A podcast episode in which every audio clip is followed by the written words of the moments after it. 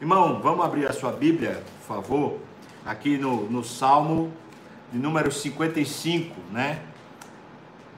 Salmo 55, versículos de 1 a 3, só um, um, um adendo, né? É, o título do, do, do, te, do texto é Que os traidores sejam destruídos. Eu colocaria o título só Traição.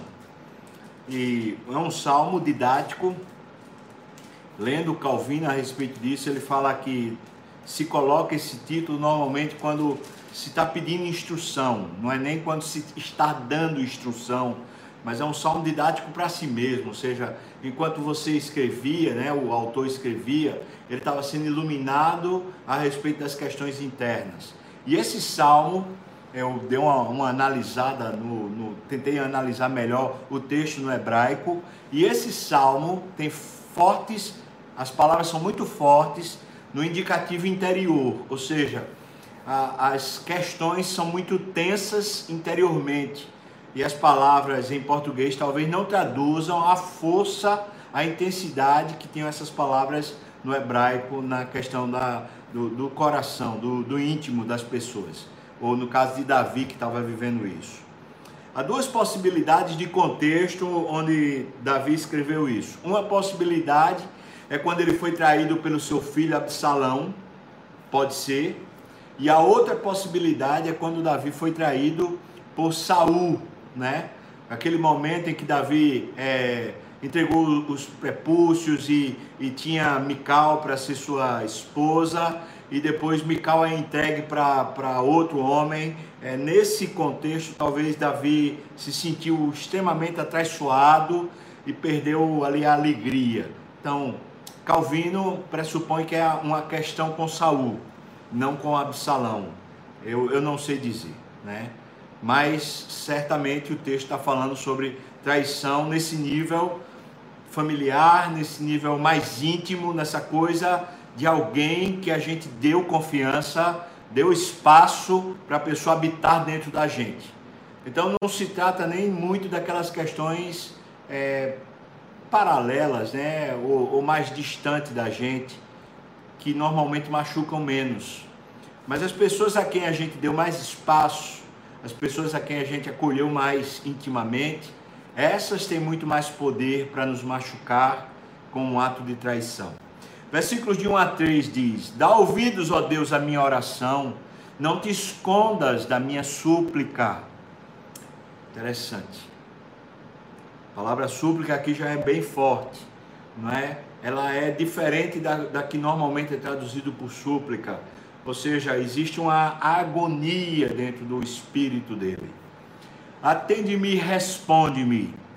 Sinto-me perplexo em minha queixa. Essa palavra queixa traz essa conotação profunda, interior.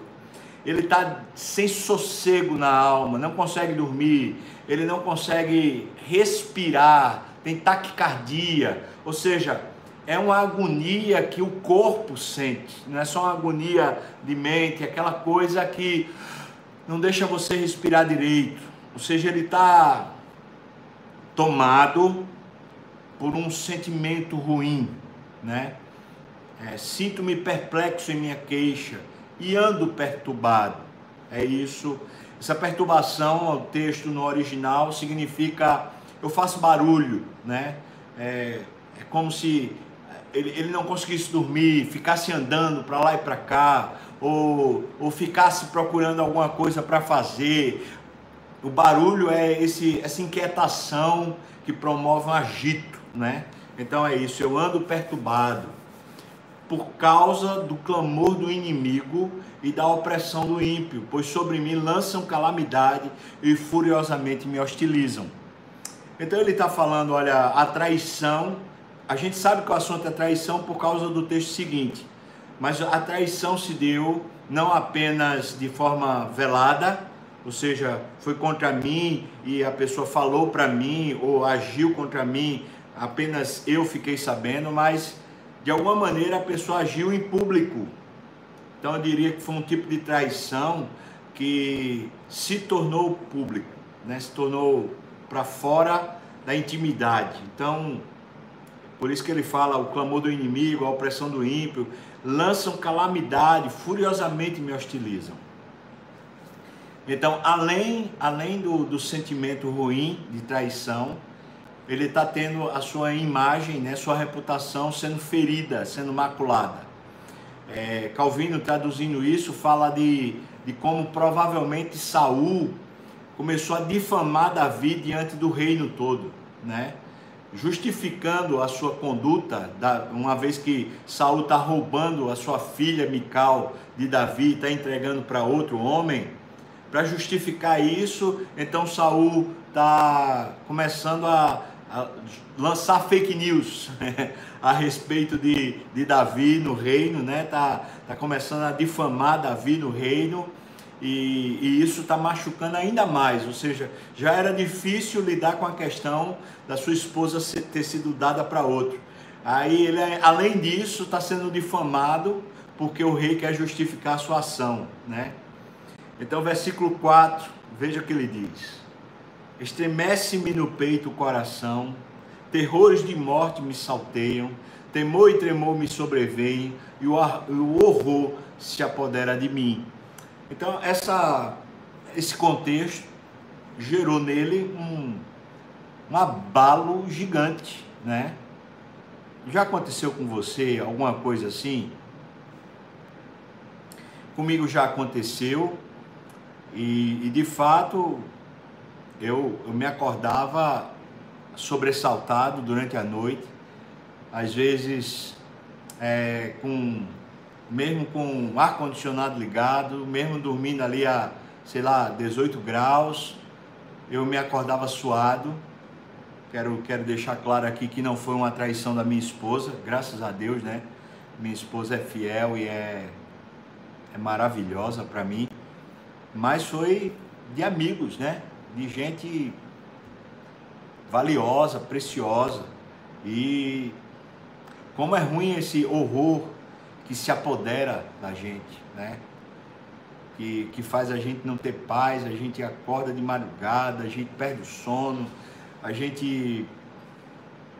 É isso, o sentimento é esse. Versículos 6 a 8. Então disse eu, veja a reação dele, né? Há uma coisa que está tomando ele, está drenando ele, está tirando o ânimo, a paz, a alegria, gerando horror. Então disse eu, quem me dera asas como de pomba, voaria e acharia pouso. O, a falta de sossego na alma faz com que a gente queira sair da gente mesmo. É como se a gente quisesse sair da realidade. Não é à toa que em situações como essas, muita gente é, adere ao álcool, drogas, remédios, né? É, psicotrópicos, ou seja, a pessoa quer fugir, né? É isso que ele está dizendo. Eu queria voar, eu queria sumir, eu não queria mais nem existir, né? O horror causa isso, é uma reação. E eu não estou justificando, não, estou só dizendo que é isso que causa, né? Versículo 7 diz: Eis que fugiria para longe e ficaria no deserto. O deserto aqui é esse sinal de que eu estou só, que ah, não quero mais saber de nada, nem de ninguém, eu não quero mais responsabilidade, eu não quero mais nada, eu quero ficar só. Versículo 8: Dar-me-ia pressa em abrigar-me do vendaval e da procela. Eu queria era ficar longe de toda essa agonia, de toda essa, essa tormenta. É isso. Uma fuga. É muito interessante quando, quando a Bíblia usa essas expressões de asas, de pomba, tal, de voar. Normalmente tem a ver com fuga. E fuga é um péssimo sinal da nossa espiritualidade, né? Quando a gente começa a tentar fugir da realidade, porque supostamente a gente não aguenta, significa que a gente não está buscando a Deus como refúgio, mas a gente está buscando alguma outra coisa como refúgio. E essa outra coisa é um substituto de Deus. E tudo que é substituto de Deus é idolatria, claro, né? Então é, é muito ruim quando a gente põe o, o álcool, o sono, o remédio, ou seja lá o que for, no lugar de Deus. Né? É muito ruim. É uma fuga. É uma fuga. Versículo 9 a 11. Veja a oração. Destrói, Senhor. Confunde os seus conselhos, porque eu vejo violência e vejo contenda na cidade. Dia e noite giram nas suas muralhas e muros adentro campeia a perversidade e a malícia. Há destruição no meio dela, das suas praças não se apartam a opressão e o engano. O que Davi está fazendo é pedindo a Deus que, por favor, intervenha. Intervenha no estado caótico. Davi está falando que a situação da corrupção daquele que fere ele, no caso Saul, a corrupção dele está gerando caos dentro da cidade ou do governo dele. E ele está pedindo, Senhor, confunde os conselhos, quer dizer, intervenha é, na conjuntura, na situação, né? Ele está pedindo uma ação de Deus. Ele está pedindo uma ação de Deus, não só para benefício próprio, mas também para benefício, no caso aqui, nacional, uma vez que quem o perseguia e o traía era o rei. Então, Senhor, intervenha para o benefício de todos, inclusive o meu. Seria isso que ele está falando. Ele está falando para o Senhor confundir a mente, os conselhos. Não é interessante que Saul terminou tendo um espírito maligno que o atormentava e confundia sua mente, seus conselhos? Não é interessante? Ou seja, esse homem mau, né, contra Davi, de fato sofreu uma intervenção divina. Nesse ponto, eu vou, vou introduzir de novo o conceito de Calvino, que eu acho que é muito rico. Nesse ponto, Calvino faz uma, uma alusão à integridade de Davi. Ele fala: Davi só pede isso porque ele sabe que ele não tem culpa. Eu achei isso interessante, né? é que uma das coisas que guarda o nosso caminho quando a gente está sofrendo um, um, tipo de traição, né, um vexame, a única coisa que vai guardar nosso coração é a gente saber que a gente viveu de maneira correta, que aquilo ali não é uma culpa direta nossa, né? que aquilo ali é uma ação maligna e não uma ação, sei lá, nossa. Nesse ponto eu vou, eu vou fazer uma consideração aqui que eu acho muito importante. Não há justificativa para traição a não ser a falta de caráter, falta de integridade. Todos nós estamos sujeitos a trairmos, porque em algum grau a gente pode falhar com a integridade, pode agir com falta de caráter. Então nenhum de nós está alheio a isso. E a traição é a revelação da falta de caráter. Portanto, não há justificativa. Então, a ação do outro contra mim, a falha do outro contra mim, não justifica a minha traição contra ele. Não justifica. A única coisa que justifica a minha traição contra alguém é a minha falta de caráter. Essa é a consideração que eu acho por demais importante. Entretanto, ainda nessa consideração, é óbvio que quando a gente de alguma maneira está prejudicado, está oprimido, está se sentindo esvaziado de dignidade, é óbvio que isso abre oportunidades para, o nosso, para a nossa falta de caráter se revelar. Então, mais uma vez, a única coisa que promove a traição é a falta de caráter. Mas quando a gente está oprimido, quando a gente está humilhado, quando a gente está esvaziado de, de significância, nessas horas é muito provável que a gente dê margem, dê, dê vazão à nossa falta de caráter, à nossa falta de integridade.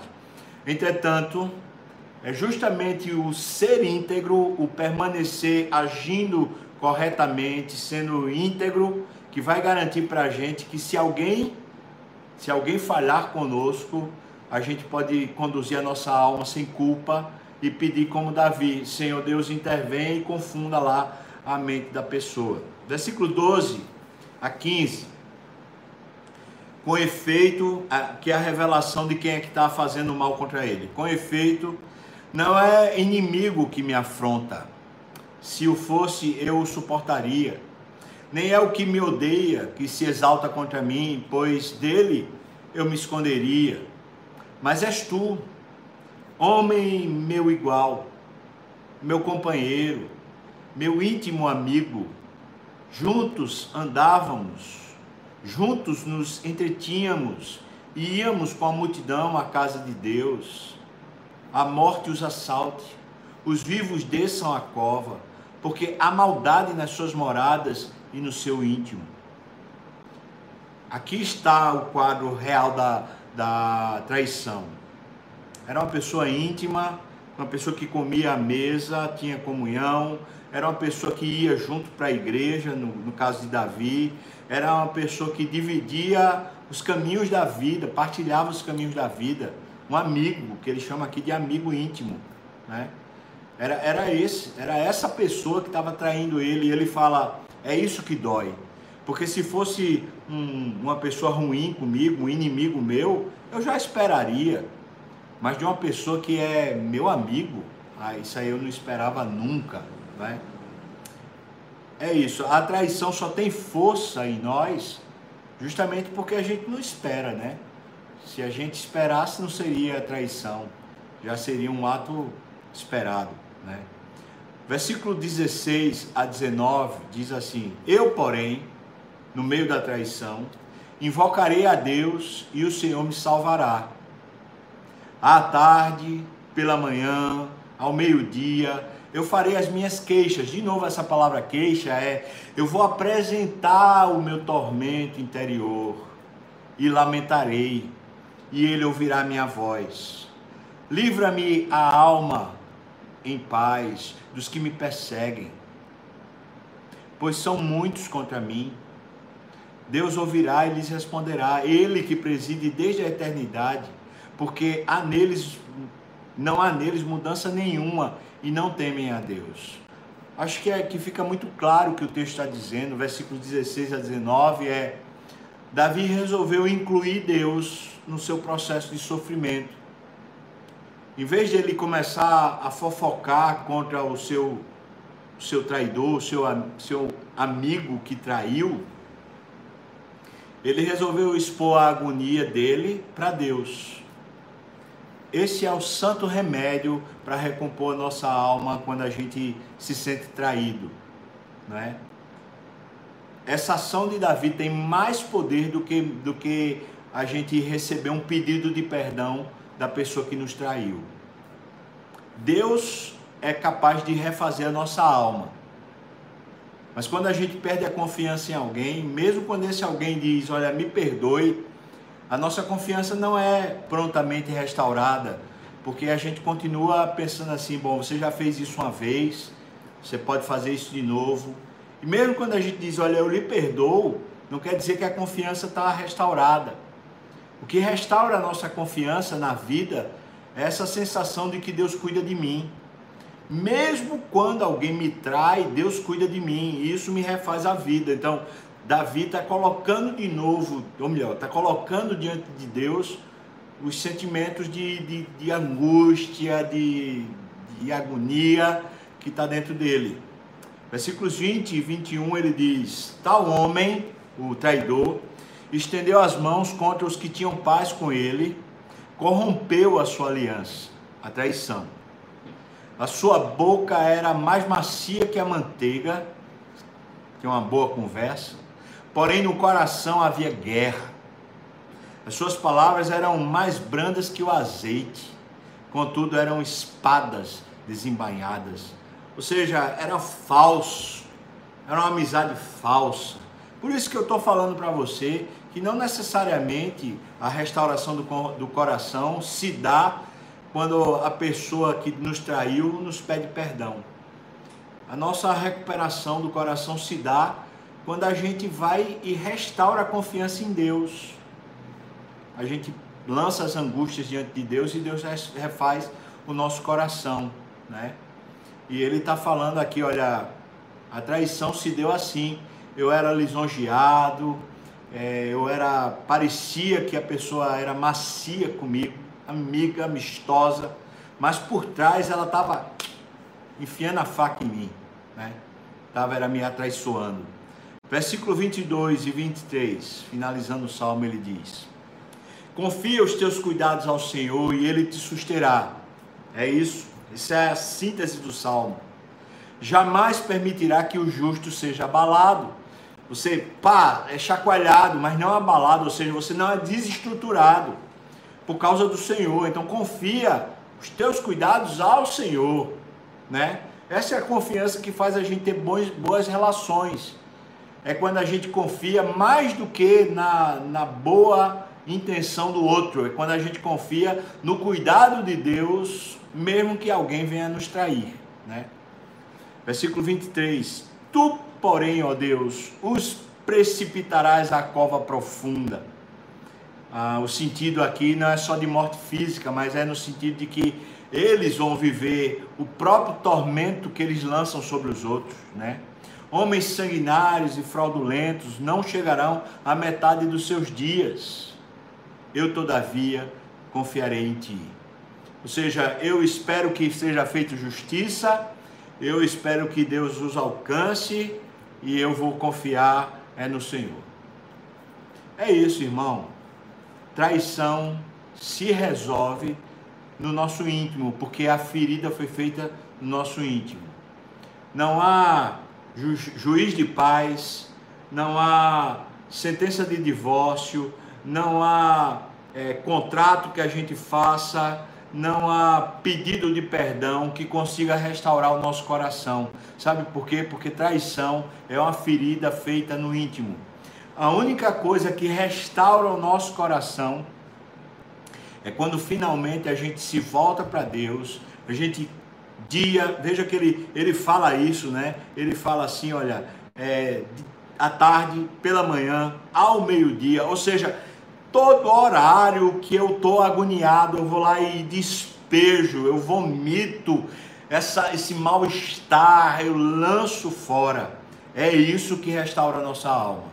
É essa confiança em Deus de que Ele vai cuidar de nós que restaura a nossa alma. Deixa eu dizer uma coisa para você e vou dizer isso assim com plena convicção de fé. Você foi traído, se alguém fez mal a você, a sua confiança em Deus foi abalada. Restaure isso. No nome de Jesus, restaure isso. Porque eu posso dizer para você com muita convicção que Deus quer lhe abençoar e muito. O mal que foi feito contra você se reverterá em grande bênção para você, mas em grande bênção, em proporções jamais vista. Mas você precisa restaurar a sua confiança no Senhor porque o que foi feito contra você feriu lá no íntimo a sua confiança em Deus. Mesmo que você ainda não, não tenha consciência disso, é o fato que aconteceu. Foi no íntimo que você foi ferido. Então, no nome de Jesus, vá buscar ao Senhor, vomite suas mágoas ao Senhor, né? reclame, murmure diante de Deus, fale, mas fale a verdade no íntimo diante de Deus e deixa que Deus vai ser o seu juiz. E Deus certamente vai trazer paz ao seu coração e justiça aos feitos que aconteceram. Recupera a sua alma, irmão. Irmã, recupera a sua alma. E não vai ser quem lhe violentou que vai conseguir recuperar sua alma. Quem vai lhe recuperar a alma é aquele que salvou você, indo até a cruz e sendo traído pelos seus pecados ele foi lá e lhe perdoou. É esse que é o único capaz de restaurar seu coração. Deus abençoe você, Deus lhe fortaleça. Uma palavra muito forte, essa palavra do Salmo 55 para nós. Finalizando essa semana, amanhã a gente não tem momento de pastoreio. Domingo que vem, de manhã, às nove e meia, culto. Espero contar com você, a gente tá junto, participar. Partilha esse vídeo. Você sabe de alguém que sofreu um dano desse, sabe, de alguém que sofreu traição, Você sabe de alguém que está se sentindo assim, traído, é, manchado, sem confiança, talvez no cônjuge, sem confiança num sócio, sem confiança num parente. Você sabe de alguém assim? Alguém que foi traído pelo pai, foi traído pela mãe, foi maculado, foi ressentido. Compartilhe esse vídeo. Aqui tem uma salvação, aqui tem um remédio para a alma, para restaurar a vida. Vamos cantar? Aqui nosso irmão. Vamos cantar junto com